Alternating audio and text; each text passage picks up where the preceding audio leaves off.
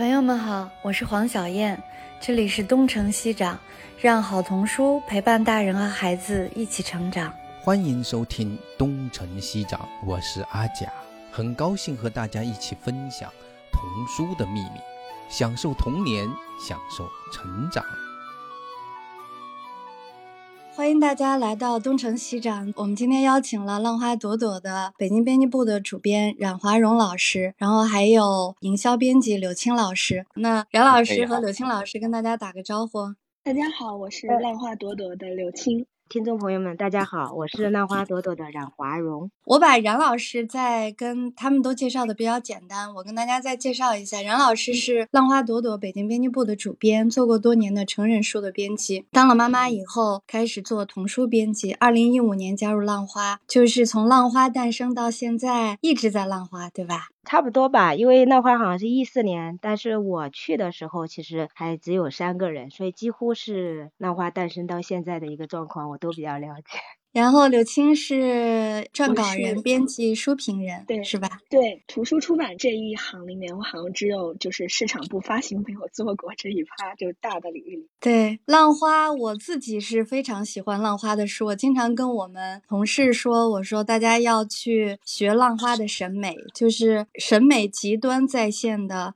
浪花朵朵。然后还有一个就是，我觉得冉老师和柳青老师做事是非常非常认真的，他们其实给今天。今天还有一个大纲，因为我们待会儿就聊开了，可能就找不到线索了，所以我觉得要不你们俩谁把那，就是你们做的那个四个大纲简单的说一下，把把 逻辑线找出来。呃，那个大纲主要是我跟小青讨论的，但主要还是小青来写的，因为她主要营销编辑嘛，然后她的那个思路比较清晰，然后小青可以给大家介绍一下。我们今天我们两个人就是有在这个节目开播之前，我们有讨论一下我们主要讲一个什么样的主题。然后我们两个就是想到了一个，说是当我们为孩子读童书的时候，因为我们我们已经长大了，不是小朋友了。然后就是我们这些大人，我们可以从童书里面收获到哪些呃哪些力量。然后呢，我们就是我们在日常工作中的时候呢，也会发现一些就是大朋友，然后在读童书的时候，就是往往。小朋友们没有遇到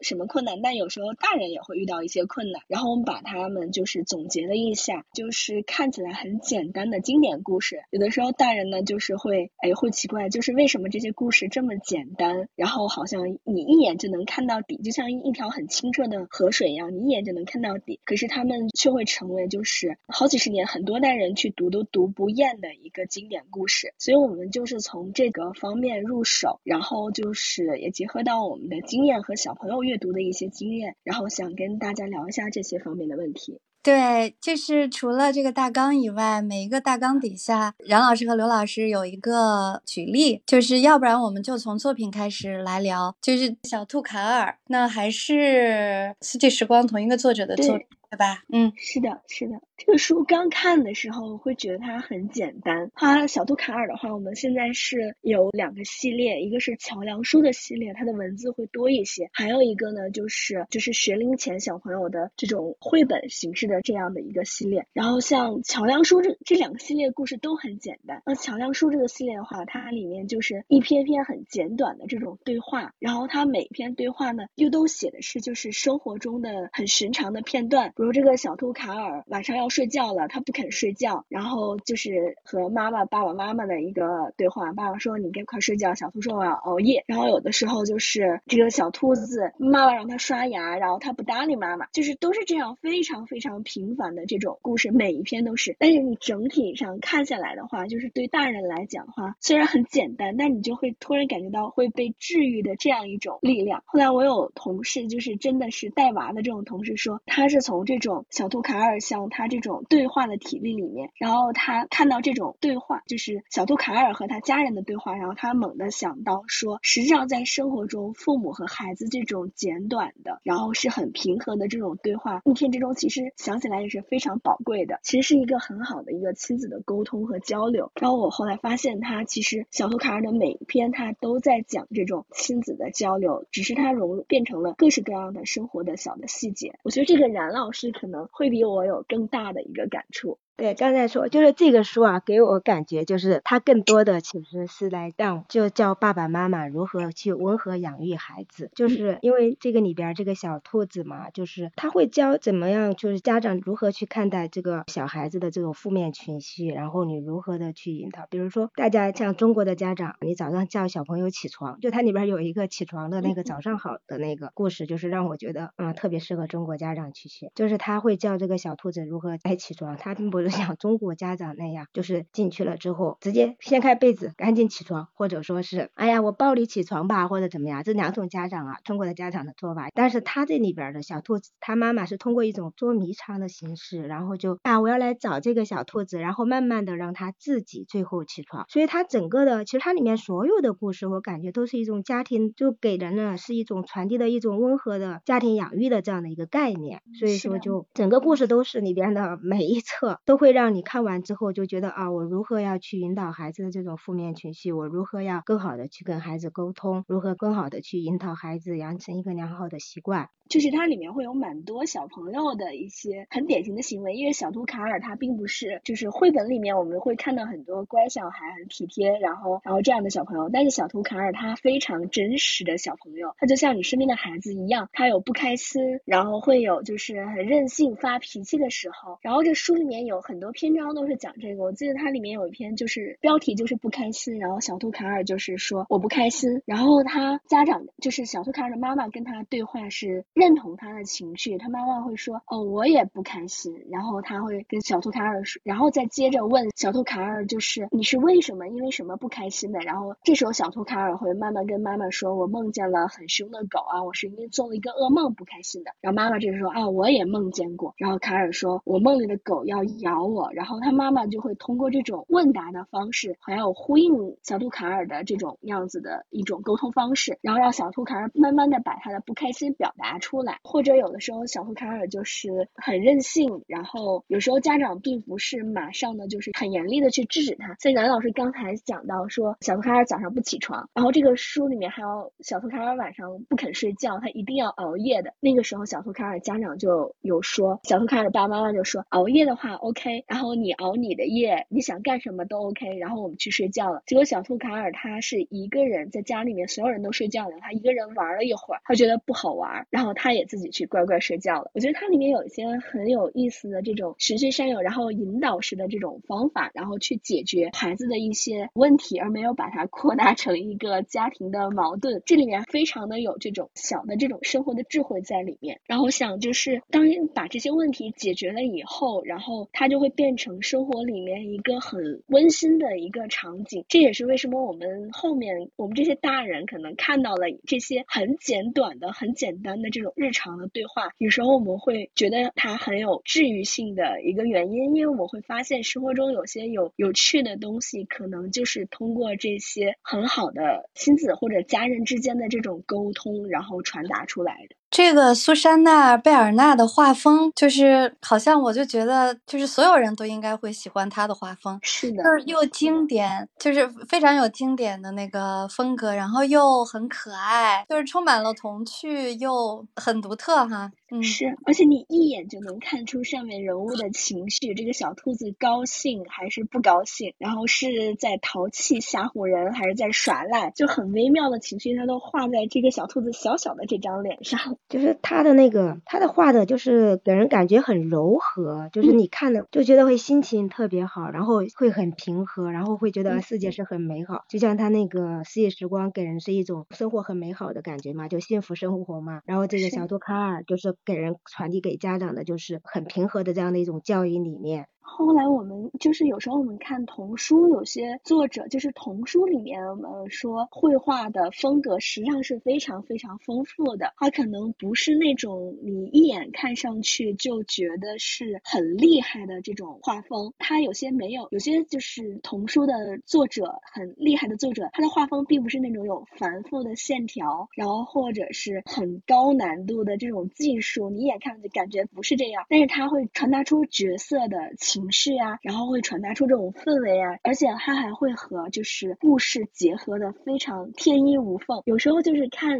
童书的画风，就是我们欣赏童书的插画，可能更欣赏一般成人书的作品其实还不大一样。就是苏珊娜·贝尔纳呢，因为那是我最早喜欢的一位 插画家，就是因为当初是读他的那个《当世界年纪还小的时候》，你想我当时是二零零，可能零一还是零二年读到的，就是他的作品有一种说不出来的一种幽默感，就是这个幽默感这东西其实不是很容易的。就比如最近刚刚去世的那个埃布鲁赫，就是德国人嘛，也是特别有幽默感的那个是谁？恩恩在我头上，就他的人物其实并不是那种让你逗乐的，并没有说要笑要什么，他都很认真的做着他们的任何的生活的行为。但是呢，你就觉得可乐，就是包括苏珊娜、贝尔纳也是的。而且他还有一点特点，就是除了他的色彩柔和好玩之外，他其实那些人物的那种那种行为特征是非常清楚的，就是你一眼都可以看清楚他在做什么。但是呢，他又又好像不是像我们一般人那个样，比如他走路有时候会顺拐的，那个手脚在一边啊什么的，你会看得出来他是生活中的某种尴尬的那种场景，包括那个突然间出现了什么事情，每个人相关的那些反应，动物、人类那种表情，那种东西就是都是特逗的。就是说，如果仅仅是这个事情的事件的中心发生在这个画面里面，大家就只看到了故事，但是他的他的那个特点是什么？就是说中心的事件是非常清楚的，而且也很明白。但是那个其他的那个人物呢，就是其他的有动物，其他的他们有的去关注这个中心事件，有的呢各自在做点别的事事情，有的同时正在发生另外的事情。那个另外的事情可能又到下一页又有了印证，它其实是那样的一种东西。所以你看他的东西看细了之后，就觉得挺可乐的，就是生活就是这个样子，他的那种还原生活性很强。所以你像小杜卡尔这个书，如果我们说把这个文本拿去给其他的，我觉得比如二流的那个插画家去画，他可能就是一个就是一个教别人日常怎么带孩子的一个还可以的一个教养书了。但是放到维尔纳这个地方呢，它就不是这么回事儿，就是其实也有一点说教，说实话，但是他这个说教呢，并不是那么的，就是让人讨厌，就是或者是他觉得很好玩儿，理当如此，就是带有一种成长的烦恼啊，或者那种情景剧的那种趣味。哎呀，生活就是这么回事儿，有点让我想。起那个海伦·艾克奥克森伯里也是这样，他画的人物你就觉得那么的真实，他可能画的是个兔子，但是你也知道那就是一个我们常见的小孩儿，所以其实这个又是他自己，我不知道这是他什么时候的创作的作品，反正不是我印象中的很典型的苏珊·贝尔纳的创作，但是因为他的创作里面都有一点那个，就是好像反传统的味道，他的给我的印象都有一点，但这个其实是特别的温和，特别的传统，但是他又有一种趣味和谐趣在里，是不是他早早期的作品还是晚近的作品呢？这套书我不太了解哈，小杜卡尔他是。他是其实也在四季时光之后了，但是确实早了也比较早了，四季时光也比较早了。他其实小兔卡尔有出现在四季时光里，他有埋了一个小彩蛋，就是小兔卡尔去了，带着他的小伙伴那只鸡去了四季时光。他也在创作新的故事，就是也不是说创作新的故事吧，就他也会创作一些新的游戏书啊，一些新的东西在这里边，就是给这个相当于给小兔卡尔这个再增加一些嘛，因为他今年的创作其实比较少。了，他现在是是是是，我感觉是比他相对比较早期的作品是很温馨的那种，很温馨。对，他后来的创作是都有那么一点点，我我感觉有点点反传统的，就是说稍微要颠覆一点，好像纯粹是可爱的那种那种风格。但这个这种作品呢，它实际上倒是很符合我们当下大多数中国读者的趣味的，就是中国读者其实有时候不太受得了稍微叛逆一点的作品。所以他我觉得这个书应该会比较受欢迎。而且他很有生活趣味，就是画出来的人，他就是能把那种趣味性的东西给他表达他应该也是很会过日子的人。是是是，我发现他发现了很多生活中可能我们就一转瞬就过去的这种瞬间，然后他觉得哎很有意思，然后他把它变成了一个创作的一个机会，然后拿了出来。是的，我看他是一九四八年出生，那现在应该已经七十四岁了，是吧？嗯，对他就是是小杜卡尔的画风，要看的话，就艾佳老师你刚才说幽默，但是让我看的话，我觉得他有一种特别的轻松和放松，就是他的。画面里面，就是能让人，就是你看到了以后，你就会觉得，嗯，就是很放松，放松很柔和的那种感觉。对对，特别柔和。我们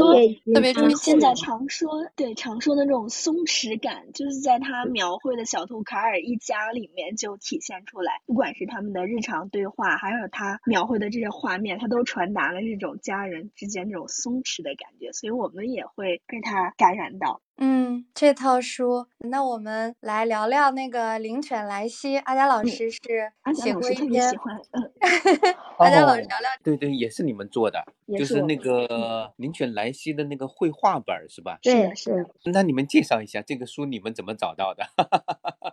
诶，这个书是是一个板带推荐的，好像是博达给我们推荐的，而且他当时推荐过来还没有样书，没有，就是一个扫描的 PDF 版。然后当时我们是说，诶，我们当时其实也在想做这方面的选题嘛，然后就看到了这个书，然后其实是引进的过程中，他们连对方连文件都没有了，然后我们整个都是后来给我们发的一个 PDF，然后那个 PDF 的还不够，然后后来还是样样书我们去垫分，然后后来做制作出来的。但是这个书其实这个书以前出过吗？嗯没有没有没有出过，我们也找过，我们以为被出过，但是发现这么多年也没有被出过，它其实是很早的一个书了。对，这个书其实是一个曾经是他们做过尝试，在国外，因为这个书在国外现在也不是那么流行了，就是说，就是说它不是属于现在特别流行的那种类型，它属于名著的改编本。然后改编本呢，但是他请到了那个画家和那个改编者都是画家，其实这两个人很有意思，是那个罗斯玛丽威尔斯改编的。这个人本身是做那个低幼童书的那个创作非也是非常典范的一位。然后还有那个画的那个是画那个好像是西雅图酋长的宣言的那位，就是苏珊杰弗斯。这个人特别善于画马的，也画动物，所以他的就是那个雪夜雪晚林边歇马，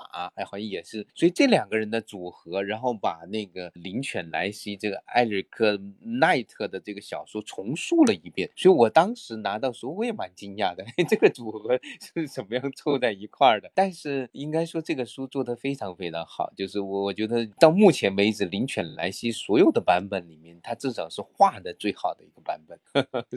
所以我觉得非常惊讶你们能够选中这套书来引进。但是这个书真的版本好多呀。对，就是当时其实我们也在考虑版本特别多，但是我们就是当时看完之后，我们就觉得市场上的版本其实就是这个版本还是跟市场上版本有很大的不同，因为其实中国有好多都是自己改编的嘛，所以我们就当时觉得啊，我们也是查了这个作者的背景，然后这个绘者的背景，然后觉得都还不错，然后我们就决定去做了。是，那就是能讲讲它的不同吗？在版本上？嗯，这个我倒研究了，就是因为他们当时请我来为他写导读，其实我是觉得这个书最让我惊讶的一部分，就是说他是怎么改编的，包括他就是他的故事是什么样子的，就是跟那个原来的故事有什么不一样。因为那个罗斯玛，因为改编一部名著的书，通常我是不大推荐的，但是罗斯玛丽威尔斯改编的就很奇怪，就是说是一位非常著名的低幼的，就是也是一个童书的插画家，然后他也是一位作者，他为什么要去改编这个个书？他其实是跟他是在推动儿童的阅读，他在那个应该是在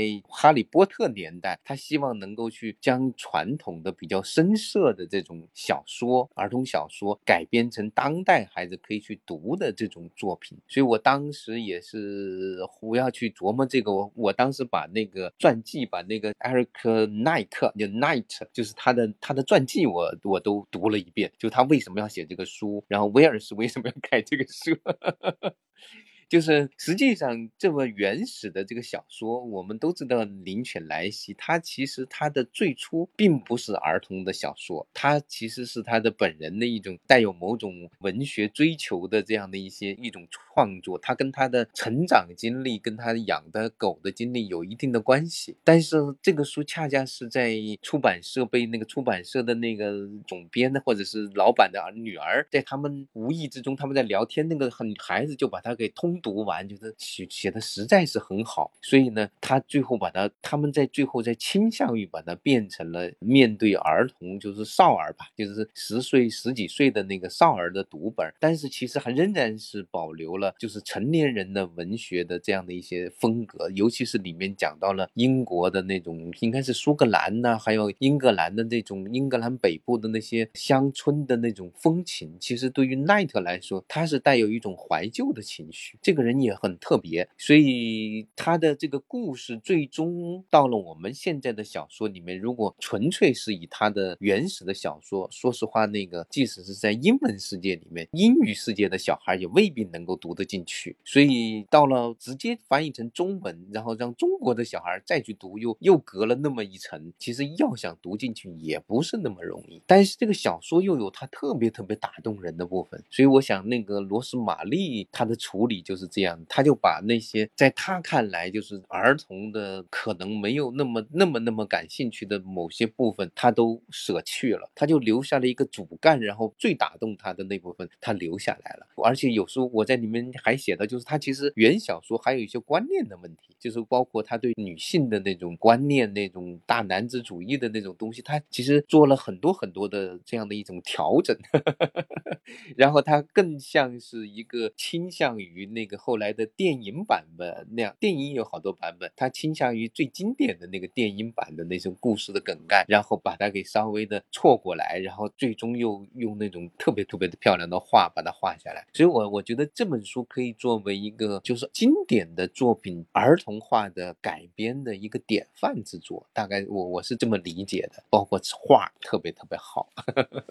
好吧，对，我没想到这个书是你们，这是我非常喜欢的书。当时是那个那个编辑叫阿敏的找我的，是你们哪一位编辑吗？对，是那个，同事。哦，就是北京的北京童书这边的一个编辑。嗯，嗯嗯嗯，这个书是特别特别好的。对，其实这个是非常重要的一个，就是图书版本的问题。就是大家，我刚才看到，就是在页面上搜的话，有非常多的灵犬莱西的版本，可能一般家长就去找那个便宜的买了，然后大家都以为这是同样的一本书，但是你仔细看一下版本的差异，其实对于孩子来说，对童书来说，版本的差异太重要了。但是可能这个就是圈内人才知道。阿佳老师，我看写了很多关于这个版本的特点。对，其实我写的挺长的一个原因，是因为我发现，在中文世界里面，好像我找不到关于这位作者，就是那个 Eric Knight 的很清晰的讲述他为什么要写这个故事，所以我花了很多的时间，其实为这为这本书，我们重新把灵犬莱西的包括电影，电影我都看了两遍，然后那个他的奈特的传记我看了一遍，奈奈特拍的电影我还看了他的早年的，因有一个获得奥斯卡奖的一个电电影的那个，他是也是一个电影的剧作者，嗯，所以我发现这是一个非常有趣的一个在文学史上的一个现象，甚至我还发现奈特跟那个苏斯博士还做过同事，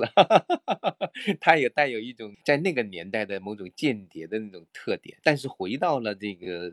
灵犬莱西里面，他其实其实赋予了他很多很多人类的一种理想的一种性格，还包括他对那些人物的赋予的一种理想的性格、理想的一种状态，包括他对富人的态度。他在这里面仍然他对富人其实是很宽容的，所以其实并不是像我们来说，就是啊，就是为富不仁。他对人性有一种很特别的一种观察，然后包括他在收养莱西，其实有不同的人在某个阶段帮助收养，甚至是就是去救助过那个灵犬莱西，就是但是其中一个那个老太太就特别让我就是佩服。服，就是每到下午四点，当那个林犬莱西不断的不断的表现出想要出去的时候，非常非常爱她的那位女士老老女士，最后跟她的丈夫一起还是把她给放走了。他们祝福她能够去找到真正的自己的家，真正的主人。所以她表现出来的某种超越了这种人和动物的这样的一种，比如隶属关系或者什么的，就是那种就是很迷人。就是这个林犬莱西的作品中有非常迷迷人的部分，但是以前的形式呢，我觉得好像跟一般的小读者还是有点隔膜。这本书我觉得真的是一个非常好的处理，就是这两位画家的一个处理，我觉得它会成为一个经典的版本，如果能够被大家接受的话，嗯。其实这个可以做一个版本研究，这是一个非常好的案例，对吧？嗯，因为是的，我们经常就说原著就是看原著，很多书大家都追求看原著，但是可能对于童书来说，那如果有非常优秀的这种童书创作者改编了一些，可能有一定的时代感。这个书最初是一九三八年出版的，对吧？嗯，很早。嗯，对，那可能就是这样的版本更适合，就是孩子，是吧？尤其是当代的孩子。说实话，的即使是那个现在的普通读者，我觉得能够通读完林犬莱西的原著的人都不是太多。对，对我们当时做这个时候，我们还专门研究过，然后就觉得当时我们看到这个选题，之后也觉得很奇怪，就是当时我们在当当上搜嘛，发现林犬莱西有很多很多的版本，然后结果好多版本都是改编的，然后我们也去看了原著，然后就发现其实原著真正的让小朋友去看，其实是很难读懂的，但是不知道为。什么？就是很多老师都会要求小朋友去读这个故事，但是他去读原著读不懂，所以说也是为什么中国会有大量的这种就是所谓的删节版。编本，对对是的。其实给小朋友改编故事，就是真的是要对小朋友的，就是阅读的状况啊，或者什么都非常体贴，然后才能把这个故事就是改编的很到位。然后包括插画也是，插画的搭配也很重要。就是有时候我们可能看一些公版的书的时候，有时候可能。大家会忽略掉这个改编的版本和插画，我们都会觉得啊，都是这个故事。实际上，不同的作者和绘者，然后他们会呈现出来的故事的样貌，其实会有非常大的差别。是的，就是这本书其实最打动人的其实是插画。我第一眼看到他的，哎呀，这个画的真好。有时候你可能仅仅为了画，你都会忍不住去收藏一本书。是的，画面上的动物就非常有情感，那个眼神，然后里面每一个角色，就你一眼看过去就能知道他的情绪。就是同样画动物，其实你可以感受到，有的人画动物只是把它当做动物来画，就是当做一种物来画；但是有的人画，他会把它当做一种，就是很有跟人类某种程度上平等的一种精神来画，那种感觉是不一样的。就是他，因为灵犬莱西整个的故事里面就有。一种这样的一种趣味在里面，就是你在整个的故事里面能找到比灵犬莱西更加高尚的人都很难找到几个。那么在这样的一种情形之下，那么你是不是应该把这个动物画的，就是又不是说它要拟人，但是它要有那种很高贵的一种气质，一种精灵，就是那种很有精神的一种气质，这个很不容易。所以这个跟那个画家本人对于动物的态度是非常有关系的。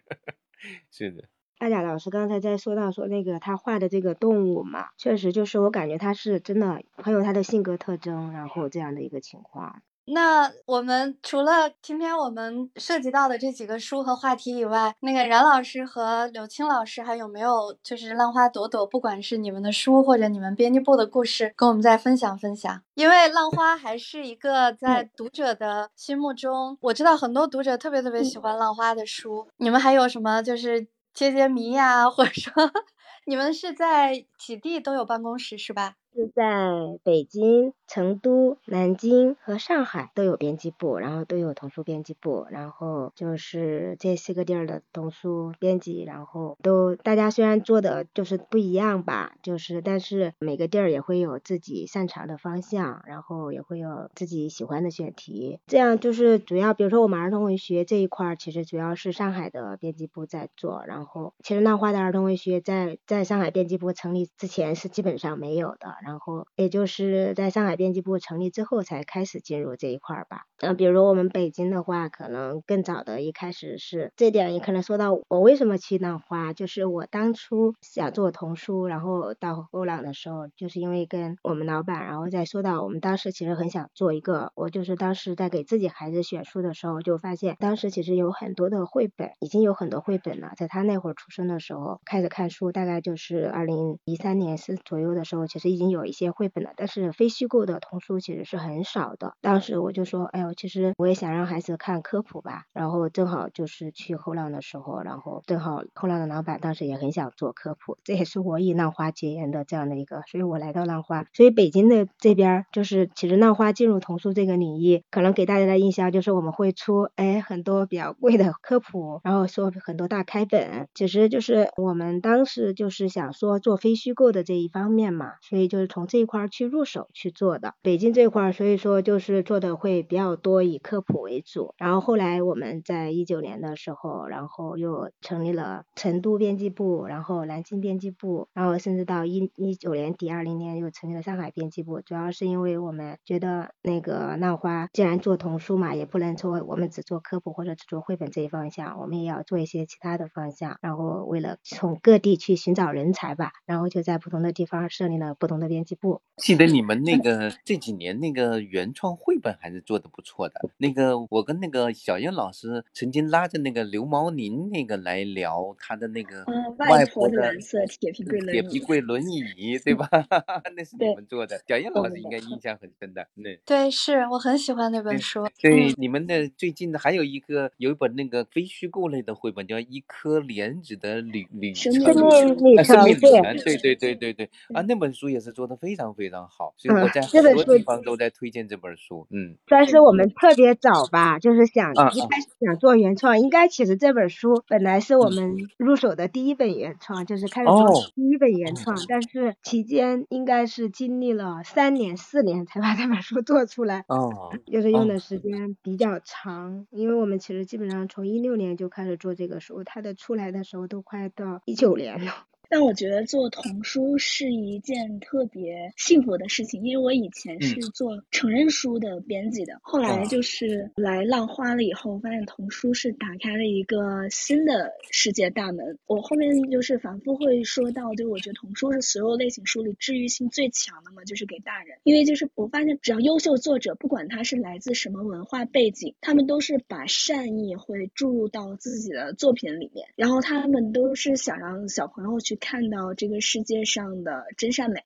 他们有的时候用的方式，可能就是有时候你会发现那种善意它是很委婉的，就是藏在那里的。像我们今天谈到的这些书里面，其实大家仔细去看都能感受到，就是他们对小朋友的善意。像神探狗狗，还有注意到小朋友的阅读的感受。像小图卡尔，他会把目光聚焦在小朋友的日常生活，可能小朋友当下觉得不那么舒服的，他会用一种很有趣味的方式呈现出来。然后我发现这个是做童书的时候，时候会给你很惊喜的地方。然后就是童书作者们很喜欢在绘本里面或者作品里面埋彩蛋，像今天我们讲到的那个四季时光，是我最近这几年看到的，就是埋彩蛋的一个集大成者了，算是。然后他也会给到大人很多，就是大人一度忽略掉的，从阅读中得到的趣味。就大人，我以前读书的时候，我们想到的是我可以收获到什么具体的东西，然后我当我看故事的时候，时候我会想到说，我要从故事里面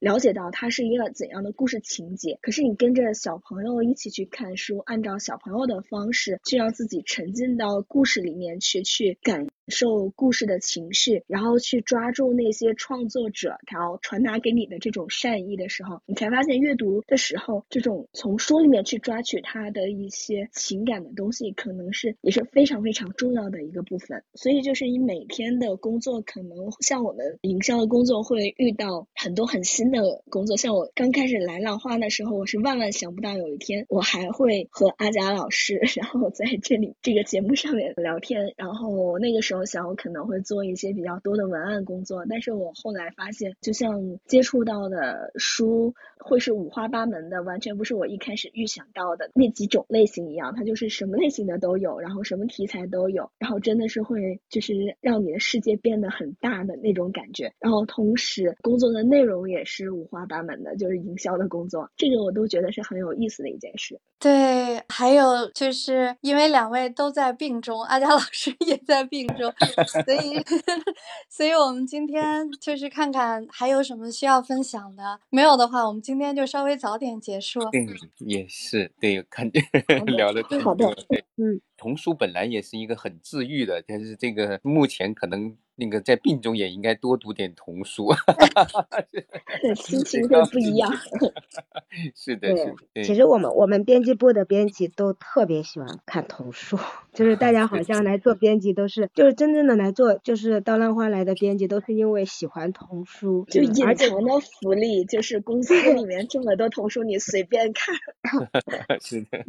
对，而且其实童书，其实很多人觉得童书可能是给小孩看，但其实你看童书会发现知识面特别广，因为它什么方面的知识它都涉及，而且什么领域的知识它都敢涉及，只不过它讲的会偏稍微深入浅出一些，他没有去走那个专家路线，但是他实际上会把所有的人类可能遇到的问题都会呈现在这些作品里面，包括像那个你们说的那个狗狗侦探那种，好像。看起来很漫画、很搞笑的书，其实他们也会往里塞很多那个，就是不经意的把那很前沿的某些科技的问题，或者是引引发人想的什么克隆人呐，什么乱七八糟，他都给放进去。所以童书其实是一个巨大的框，它只是一个形式，最终思考的那些问题是所有的人都在思考的问题。所以我也老跟他说，其实童书不是给小孩看的，只不过是假借儿童之名 而诞生的一种书。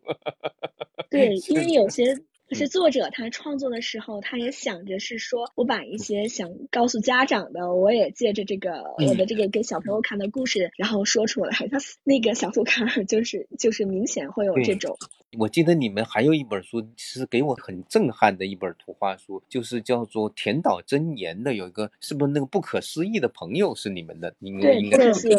对，他就讲的是一个自闭症的那样的一个，可能是源自他的一个真实的故事。像那种书其实非常有有力量，他可能很多人不会去专门读一本关于自闭症的一个人的故事，但是他可以花五分钟就五分钟最多十分钟把这个故事读完一遍，但是给。给人一种很亲切的一种感觉，就是如果你身边真的在遇到类似的这样的人的时候，你会有获得完全不同的一种同情心和视角。所以这个我觉得是童书和一般的成年人，一般成年人的书要把这个事情讲清楚，你非得花几个小时才能读完的，就是小小说啊什么的。但是这好的童书可能五分钟就读完了，但是你读完了之后那种印象是可以非常深远的。也许就是这样。所以孩子才应该足够多的优秀的童书啊！我觉得是优秀这点非常重要，包括漫画也一样。漫画一定要看是什么样的创作者创作的，就是一个特别好的创作者创作了一本特别无聊的书，比如像五味太郎，还有吉竹伸介那种。你知道这个人本身并不无聊，但是这本书好像看起来很无聊。没关系，你就让孩子 无聊去就行，因为他是跟很有趣的人、很有意思的人一起无聊，他最终。他会品味出不那么无聊的那些东西出来。对他就好像有趣的作者，就是小朋友就像跟有趣的作者在一起玩耍的那种感觉。对，你表面上看起来好像真无聊，还是说实话，你坐在那里聊，你也未必能聊出意义。但是你在跟着这有趣的人稍微的玩耍了那么一段时间之后，就发现，哎呦，这个事情好像没那么无聊，它有某种无聊背后的意义在那个地方。所以其实我我还是比比较。坚持，就是其实读书还是有选择的，但是重要的是去选择和什么样的人打交道，而不是说选择和什么形式打交道。就是好像漫画我就避开，小说我就多读点，传记我就多读，我觉得那个没有意义。关键是看是谁创作了这些作品，这点很重要。所以我我一般会特别去关心这个书是谁创作的，他为什么要创作，他在什么时候创作的，这个蛮重要的。对，就是其实在我看来，童书就是让孩子看到世界，就是特别简单的。对于童书的理解，就是他把世界放在那儿，然后让孩子看到，就是孩子们认知世界的方法嘛。但是我还是要说，童书的从业者，我还是就是提醒大家不要光看童书。因为童书毕竟是给孩子创作的，就是我们说童书为什么那么多？阿佳老师刚才其实强调的是优秀的创作者、优秀的作者和优秀的绘者。那他们之所以优秀，其实我觉得还是在就是所有的优秀，其实他要达到一个哲学的层面，尤其是创作者。如果你不能把自己拔高到一个比较高的一个，说哲学可能有点大，但是实际上哲学可以概括很多东西。就如果你不能作为一个童书的从从业者，不管你是编辑还是，因为我们出版人实际上也是属于创作的，或者属于艺术的这样的一个一个大的范畴。对你必须把自己拔高到一定的知识啊或者审美啊这样的高度，你才能真正的认识到什么样的东西是好东西。所以虽然我们给孩子创作童书，但是实际上我们自己应该读更多的书，应该不能仅限于读童书。这是我最后想说的。嗯。好的，谢谢哈。那个今天，对今天就大家都辛苦了，对对对对对对，嗯，谢谢王老师，早点谢谢阿贾老师，嗯，好，嗯，都保重，应该过大家都保重，过来了，对对对，都保重，都保重啊，拜拜，晚安，拜拜，嗯嗯，拜。